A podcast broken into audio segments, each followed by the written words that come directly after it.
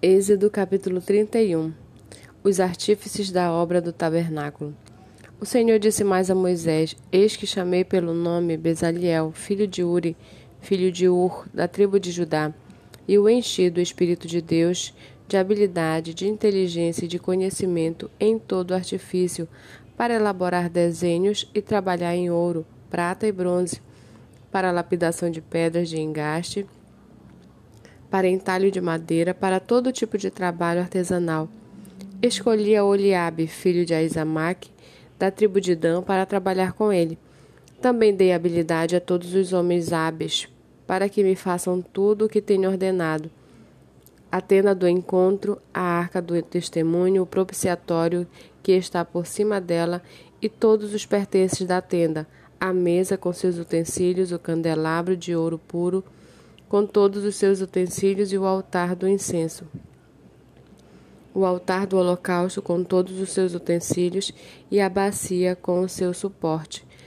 As vestes finamente tecidas, as vestes sagradas do sacerdote Arão e as vestes dos seus filhos para servirem como sacerdotes, o óleo da unção e o incenso aromático para o santuário, eles farão tudo segundo tenho ordenado.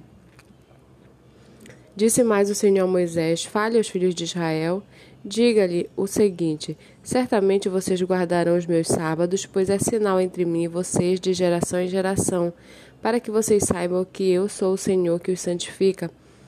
Portanto, guardem o sábado, porque é santo para vocês. Aquele que o profanar morrerá. Quem neste dia fizer alguma obra será eliminado do seu povo. Seis dias se trabalhará, porém no sétimo dia é o sábado do repouso solene, santo ao Senhor. Quem fizer alguma obra no dia do sábado morrerá. Os filhos de Israel guardarão o sábado, celebrando por aliança perpétua de geração em geração. Entre mim e os filhos de Israel é sinal para sempre, porque em seis dias o Senhor fez os céus e a terra, e no sétimo dia descansou e tomou alento. Quando o Senhor acabou de falar com Moisés no Monte Sinai, deu a ele as duas tábuas do testemunho, tábuas de pedra, escritas pelo dedo de Deus.